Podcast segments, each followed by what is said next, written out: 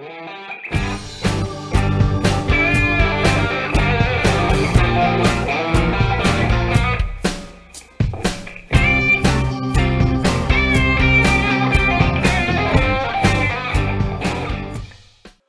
caros ouvintes, sejam muito bem-vindos a este primeiro episódio da minha parte, Cláudio Fonseca, do ano 2018.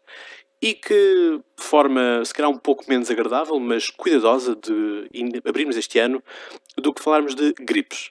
E é isso que justamente nos traz aqui à Ordem dos Médicos, no setor sul, onde nós nos encontramos, em Lisboa, para falar nada mais nada menos que com o Dr. Ricardo Mexia, que agradecemos imenso ter uh, aceite. Dr. Ricardo Mexia, que é Presidente da Associação Nacional dos Médicos de Saúde Pública, é licenciado em, Medicina na Faculdade de Ciências Médicas da Universidade Nova de Lisboa, é especialista na saúde pública e é médico de saúde pública e epidemiologista no Instituto Nacional de Saúde, Dr. Ricardo Jorge. Dr. Ricardo Mexia, muito obrigado por ter aceito uh, estar aqui hoje connosco a falar sobre gripes. Muito obrigado. É um, é um, gosto estar aqui a partilhar convosco algumas das questões que se colocam nesta altura em que grande parte do país tem uh, muitos casos de, de, gripe. Começámos justamente por isso. O que é que é a gripe? A gripe Ou é uma, as gripes? A gripe é uma, uma doença infecciosa uh, do foro respiratório que é causada por um vírus e que uh, tem uma incidência bastante elevada, tipicamente durante a altura do, do, inverno. É uma doença sazonal e, portanto, ocorre mais frequentemente na, durante o inverno. Uh, é uma doença transmissível e, portanto, tem um, uma capacidade de se disseminar para, no contexto da nossa comunidade e, de alguma maneira, é uma doença muito familiar uh, para quase todos, todas as pessoas. Teve uh, um dos, uh, digamos, uma grande projeção quando tivemos a questão da pandemia e, infelizmente, no, no, ao longo da história, tivemos diversos episódios de pandemia que foram responsáveis por muitos milhões de, de mortes. E, portanto, é seguramente uma, uma doença que nos preocupa e que carece de uma, de uma vigilância e de um controle apertado muitas vezes confundimos aquilo que é a gripe com uma constipação. Quais as diferenças? Bom, em relação à gripe, tipicamente temos uma, uma, uma doença em que tem hum, sintomatologia respiratória, pode ter espirros, pode ter corrimento nasal, tipicamente associada a febre. Tem também dores musculares, hum, ocasionalmente cefaleias, portanto dores de cabeça, hum, e é uma doença que tem um, uma duração tipicamente cerca de uma semana. Um, e portanto, este é aquilo que nós, uh, nós identificamos enquanto, enquanto gripe. Uh, há outras doenças, eventualmente também com componente respiratório, que terão também alguma sintomatologia uh, semelhante, e daí a, a, a, confusão, mas normalmente não, não, não estão cumpridas todas estas características. Ou seja, as pessoas não têm febre, podem ter uh, o corrimento nasal, que é muito, muito frequente, mas não têm febre. Normalmente também não ocorre com as dores musculares, dores do, no corpo, um, e portanto há de alguma maneira esta, esta diferença. Existem vários tipos e se calhar a que mais uh, foi temida, uh, e recordo-me porque é um passado recente, foi a gripe A. A gripe A e também aquilo que foi a gripe das aves e a gripe suína. Uh, como é que surgem estas mutações? Porque são vários tipos, são mutações que ocorrem ao longo do tempo, não é? Como é que elas surgem e porquê é que elas surgem? Bem, a gripe, ou o vírus da gripe, tem efetivamente diversas. Daí o início ter perguntado o que é, é a gripe ou as gripes. É? Diversas estirpes, ou seja, fazem parte da, da mesma doença, mas há diferentes estirpes. E nós temos um sistema de vigilância, precisamente, que identifica quais é são as estirpes que circulam em, em cada época, em cada ano. Um, e, portanto, há diversas eh, estirpes que circulam um, e que podem afetar uh, as pessoas. Aquilo que referiu das diversas estirpes, ou aqueles episódios que referiu, eram diferentes estirpes que, por uma razão ou por outra, nos causavam mais apreensão, porque cada uh, estirpe normalmente tem um comportamento diferente. Por exemplo, tipicamente, uma das grandes divisões que temos são estirpes A ou B.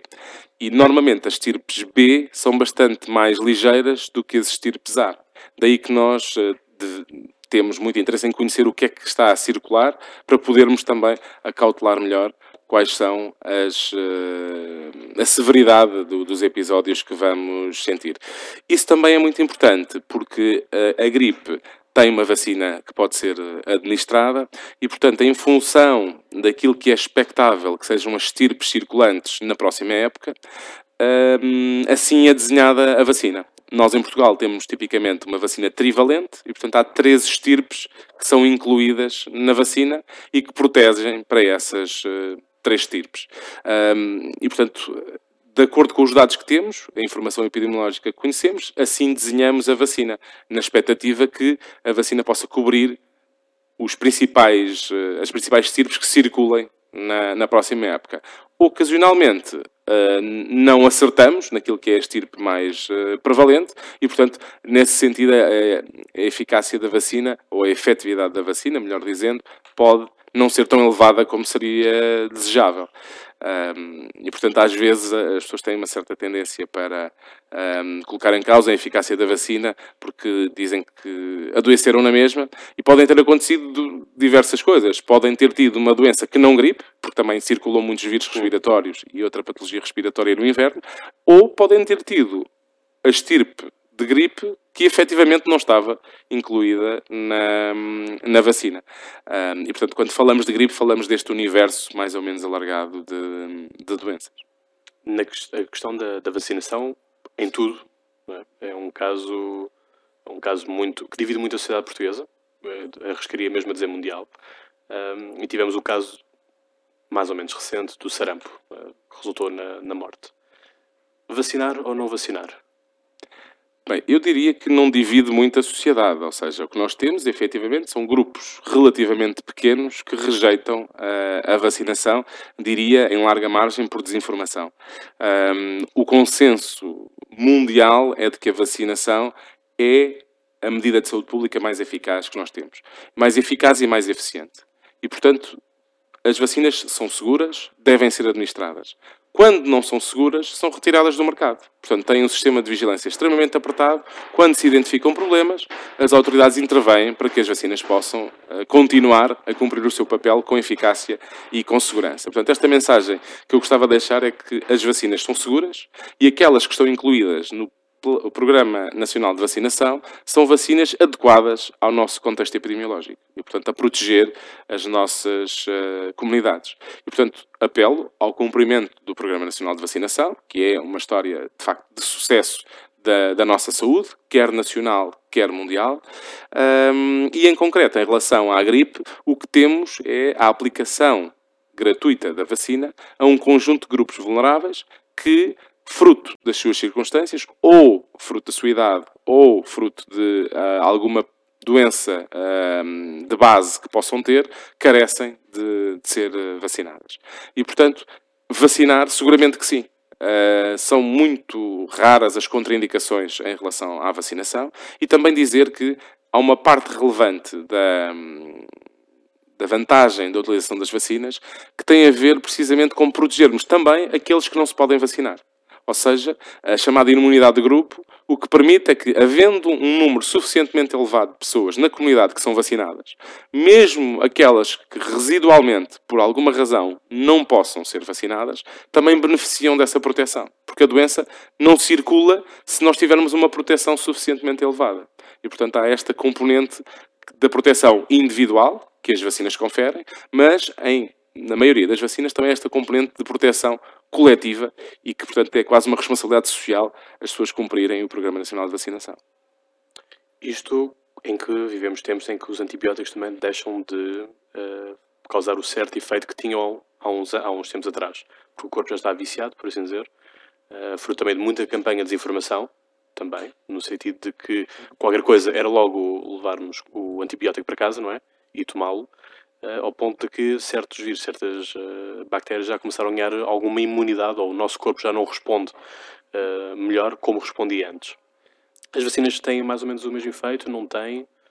Não, o, o, problema da resistência dos, dos, antibióticos é um problema real e que, e que temos que, uh, naturalmente, combater e existem esforços muito significativos por parte das autoridades, quer nacionais, quer internacionais, no sentido de combatermos essa, uh, o aumento dessa resistência. Mas em relação às vacinas não há um fenómeno sequer parecido, ou seja, não é por uh, nós administrarmos um número elevado de vacinas que isso eventualmente condicione uma, uma uma sua menor eficácia. Isso não, tanto quanto sei, não há descrição desse, desse fenómeno. Mas aproveitando a sua deixa da questão da resistência dos, dos antibióticos, é, como dizia, um problema de saúde pública grave, porque, de alguma maneira, nos reduz o leque de opções que nós temos para combater uh, os agentes infecciosos. E o que acontece é que, fruto de eventualmente um consumo desadequado desses antibióticos, ou, por exemplo, o uso industrial no âmbito pecuário e indiscriminado de antibióticos levou a que, de alguma maneira, por seleção natural, as estirpes mais uh, resistentes pudessem, pudessem ter sobrevivido e, multiplicando-se, foram ganhando capacidade de uh, não serem afetados pelos uh, antibióticos. E isto é uma questão que uh, frequentemente nos limita naquilo que nós podemos fazer em relação a, a combater estas algumas doenças. Diria que há aqui uma componente de responsabilidade individual, porque, como dizia, algumas das pessoas exigiam ter um antibiótico e, por exemplo, para a gripe, efetivamente, são muito raras as indicações em que há lugar à administração do, do, do antiviral. Um, a maioria dos antibióticos que as pessoas tomam são um, direcionados para bactérias, portanto, não têm qualquer efeito na, na gripe. Um, e, portanto, há aqui uma componente individual quer de não exigir um antibiótico em situações que não são uh, adequadas, mas também o próprio consumo responsável. Uma das coisas que eventualmente acontece com alguma frequência é que as pessoas não tomem o antibiótico conforme a prescrição médica. Isto é, não tomam todo o antibiótico que é suposto tomarem. Ou seja, as pessoas começam a se sentir melhor, acham que já não estão doentes e, portanto, deixam de tomar uh, as últimas doses de antibiótico. Ora, isto pode, de facto, criar um comportamento de resistência junto do, do, dos agentes infecciosos e, portanto, pode criar um problema uh, adicional. E também há muita campanha no sentido de alertar ou capacitar os prescritores, portanto, os médicos que prescrevem os antibióticos, para fazerem um uso uh, responsável. Portanto, hoje temos já uma grande experiência nessa área e é extremamente importante que as pessoas adiram àquilo que são as boas práticas na, no consumo dos antibióticos. E, portanto, todos os anos devemos uh, vacinar-nos contra a gripe? A vacina da gripe uh, deve ser renovada anualmente. Não é uma vacina que confira proteção uh, duradoura. E devemos tomar, devemos ser vacinados antes do inverno chegar, durante o inverno? Tipicamente a época de vacinação da gripe começa no início de outubro. e, portanto, idealmente, quanto mais cedo nós nos pudermos vacinar a partir dessa altura, melhor será a proteção conferida. E porquê que em Portugal há... Qual é a relação da gripe com o frio, por assim dizer? De alguma maneira, as temperaturas mais baixas fragilizam o nosso sistema imunitário e, portanto, existe uma associação uh, entre essas temperaturas e uma, uma eventual uh, menor proteção e, portanto, mais possibilidade de contrair patologia infecciosa. Uh, isso é verdade para a gripe, como para outra patologia, quer bacteriana, quer também viral, como, como circula durante o inverno um maior número de, de agentes deste ano. A gripe pode-se espalhar por, por espirros, é? uh, pela tosse. Que cuidados é que nós devemos ter caso nós estejamos infectados, uh, não infectamos outros também? Bem, há um conjunto de medidas que devem ser tomadas por toda a gente, uh, quer os doentes, quer aquelas que não, que não estão doentes. e, portanto, a higiene respiratória ou a etiqueta respiratória é extremamente importante. As pessoas devem, se tossirem ou espirrarem, não o devem fazer para as mãos, mas antes para a prega do cotovelo, ou seja, devem proteger um, com a prega do cotovelo, evitando que haja projeção de gotículas ou, e que os agentes possam mais facilmente ser disseminados. Outra questão que é muito importante também no controle da, da transmissão da gripe é a higiene das mãos, ou seja, as pessoas devem lavar frequentemente as mãos uh, com um, sabonete líquido, portanto, com alguma solução que seja desinfetante, precisamente para impedir a transmissão da doença, porque se nós tivermos, imagine, uh, as mãos, uh, se espirrarmos para a mão ou se nos assoarmos com, com a mão, naturalmente. Se depois formos pegar numa maçaneta de porta, num teclado, enfim, nos objetos do dia a dia, facilmente isso pode complementar um outro. Um, isso facilmente pode funcionar como um mecanismo de disseminação da doença. E, portanto, quanto mais nós eh, promovermos uma higiene das mãos, provavelmente mais uh, capacidade teremos de, de evitar a transmissão da doença uma boa hidratação, uma boa nutrição também tem um papel a desempenhar e, portanto, isso são tudo medidas que podem ser uh, úteis para, para evitar a transmissão da doença. quando surgiu a gripe A, houve assim uma, um, parece que foi um murro no estômago, uma consciencialização maior das pessoas. Acha que essa consciencialização ainda hoje se mantém ou que foi apenas um medo da altura em que andávamos todos? Por exemplo, estava eu no nono ano e lembro-me que quando entrávamos tínhamos que fazer uma fila à porta da sala e a professora tinha que nos aplicar o, o álcool uh, e também um gel que, que, existia. Portanto, quando nós saímos da sala também estávamos outra vez uhum. todos em fila e fazer. Hoje isto já não acontece. É verdade. E depois também houve uma grande campanha de, dos doseadores por todo o lado. Uh, todos os centros, todo, todos os edifícios quase tinham à porta um doseador em que as pessoas faziam fila para uh, limparem as mãos uh, e hoje isso já não vemos. Muito bem. Eu julgo que a questão da gripe A e portanto, aquilo que aconteceu com a pandemia foi importante no sentido de capacitar as pessoas para responder a um problema. E aquilo que tínhamos de hum, evidência histórica é que tinha havido episódios de pandemias com uma taxa de mortalidade extremamente elevada. E, portanto, esse era o exemplo que nós tínhamos. Daí que tenha havido um investimento muito alargado nos planos de contingência, precisamente para combater o problema. Um, e, portanto, daí, nessa altura, ter havido campanhas muito uh, relevantes de promoção de higiene das mãos, como disse, a questão da, da aplicação do, do, do gel desinfetante, e fica um bocadinho, uh, as pessoas ficaram muito na dúvida se foi excessiva essa mobilização, se foi excessiva essa resposta. Felizmente, a pandemia acabou por ser mais uh, leve ou mais ligeira daquilo que poderia ter sido e, portanto, não houve uma grande severidade em relação. Houve muitos casos, mas não, os casos, felizmente, não foram uh, muito, muito graves. E, portanto, isso, de alguma forma, gerou um sentimento de que, se calhar, a resposta foi excessiva. O que é, o que é certo é que também não sabemos se também foi uma gripe menos severa, precisamente porque havia esse número muito elevado de medidas e planos de contingência que permitiram obviar uh, o problema. Um, mas julgo que parte dessas medidas ainda hoje um, o seu efeito, ou seja, a questão das pessoas promoverem uma etiqueta respiratória adequada, a questão da prega do cotovelo, a questão da higienização das mãos, eu julgo que também, de alguma maneira, se enraizou e, e, urge continuar a promover junto das, eh, das populações. E, portanto, há, há, hum, eu julgo que houve vantagens grandes em, em, termos investido esses recursos. Por outro lado, também houve um planeamento importante que foi feito no âmbito dos ditos planos de contingência e que perdura até hoje. Por exemplo, quando tivemos o, a situação do ébola uh, na África uh, Ocidental e que, de facto, o risco do, da doença poder surgir uh, noutros contextos foi real, não é? Não houve muitos casos, mas houve alguns casos de transmissão da doença na Europa, nos Estados Unidos. Os planos de contingência da gripe eram um bom ponto de partida para desenhar os planos de contingência para o, para o ébola. E, portanto, esse exercício feito na altura, durante a pandemia, foi extremamente importante e útil e os dividendos, digamos assim, perduram até hoje. A questão, por exemplo, da gripe das aves e da, da gripe suína. Portugal está imune uh, a esse tipo de, de, fenómenos que acontecem em, em, países de outros continentes que não a Europa? Hoje em dia é muito difícil falarmos em países imunes, ou seja, as doenças não conhecem fronteiras. Por muitos muros que se construam onde quer que seja, dificilmente uh, as, as, doenças ficam contidas por esses, uh, por esses muros.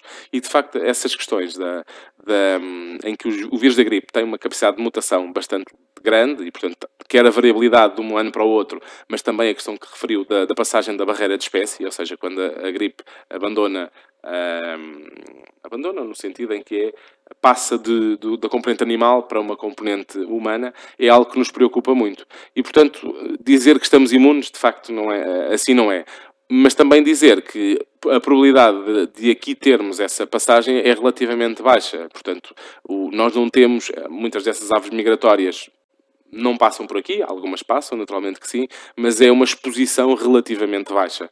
Em relação a outras espécies também é improvável que nós possamos ter a, a, a, o início, digamos, da, da, do surto a, ocorrer aqui nas nossas fronteiras.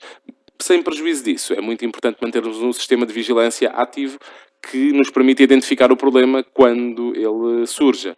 E, portanto, é, é, é, muito importante que não se baixe a guarda em relação a estas matérias e, portanto, temos diversos sistemas de vigilância que, que permitem a detecção do problema caso ele venha a surgir.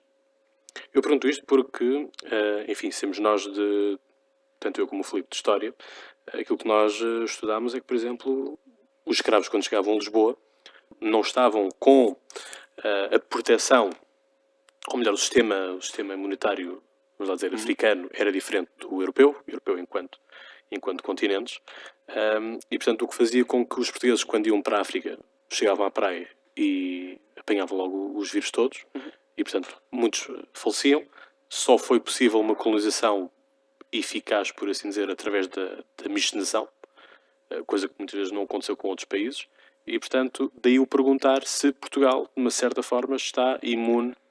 É, essa imunidade tem mais a ver Não fazendo aqui, obviamente, um apelo a uma raça superior, nem assim de género. Não, não, de todo. Aqui a grande questão, e principalmente tem a ver com aquilo a que as pessoas estão expostas. Ou seja, não tem tanto a ver há componentes diferentes, eventualmente, de resposta imunológica, mas principalmente o que, estamos a, o que está em cima da mesa é a questão da posição prévia uh, às, às, diversas doenças. E, portanto, a grande questão que se coloca é: há ou não há.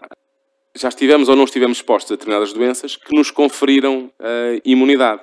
Portanto, essa imunidade pode ser adquirida de forma natural. Outra alternativa é a vacinação, que é uma outra maneira de adquirir uh, imunidade. E, portanto, a grande questão é um, nós não termos tido contacto prévio com essas doenças e, portanto, sermos mais vulneráveis a essas doenças. O mesmo acontece, por exemplo, com as crianças quando uh, mudam de escola ou quando passam a ir à escola ou à creche, não é? Ou seja, o seu o ambiente uh, microbiológico muda e, portanto, elas uh, vão adquirindo defesas à, medida dessa uh, exposição. Por isso é que é frequente os pais que colocam os seus filhos numa, numa creche ou, ou, ou que passam a ir à escola, numa fase inicial, adoecem com alguma regularidade, porque estão expostos, digamos, a um, a um padrão epidemiológico um, que não que não era o seu e, portanto, desenvolvem a doença e, e passam a adquirir imunidade. E, portanto, num período relativamente curto, passam a já, já ter resposta para grande parte desses, eh, desses agentes. Sim, uma coisa que eu me lembro é que na altura, quando foi a gripe A, falava-se de que as pessoas que tinham sido afetadas pela gripe espanhola uh, estavam imunes, ou perto disso. A imunidade natural adquirida uh, pelo contacto com a gripe tinha, de facto, podia conferir alguma proteção. Podemos pensar, por exemplo, em relação ao sarampo, uh, a situação é um pouco semelhante, ou seja, as pessoas que na sua infância, ou mesmo como adultos, tiveram contacto com a doença do ponto de vista natural, têm uma imunidade mais uh, uh, forte do que aquelas que apenas o, o, adquiriram por via da vacinação. E, portanto, um, ehm, ter contactado com a doença, de alguma maneira, uh, confere alguma proteção para enfrentar a doença no um novo episódio de doença no futuro. Como é que é monitorizada a gripe? No caso português, mas de uma forma geral, ao nível global?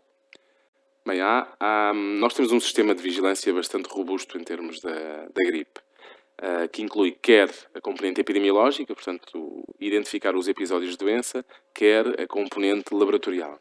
E, portanto, na componente epidemiológica, o gold standard, ou seja, aquilo que é a base do sistema de vigilância, é a rede de médicos sentinela. Portanto, temos um conjunto de médicos de família dispersos por todo o país, que notificam semanalmente quantos episódios de gripe é que observaram. Isso permite-nos calcular uma incidência da, da, gripe. E é isso que é publicado no boletim da gripe, publicado pelo Instituto Ricardo Jorge. Em complemento a isso, temos uh, dados quer da componente assistencial dos médicos de família, portanto, o número de consultas codificadas como gripe que os colegas uh, observaram, portanto, durante um determinado período. Uh, temos a componente das unidades de cuidados intensivos, ou seja, dos doentes que estão internados em unidades de cuidados intensivos, quantos é que têm gripe. Um, depois temos a vigilância participativa. Por exemplo, o GripeNet é uma plataforma de vigilância participativa em que uh, qualquer cidadão residente em Portugal se pode inscrever e que, online, uma vez por semana, recebe um, um e-mail e é-lhe perguntado que sintomas é que teve, se é que teve. Havendo sintomas, é-lhe pedido que caracterize de forma breve esses sintomas. Com base nesses registros, quer das pessoas que não tiveram doentes, quer daquelas que tiveram sintomas, nós calculamos também uma taxa de incidência da gripe.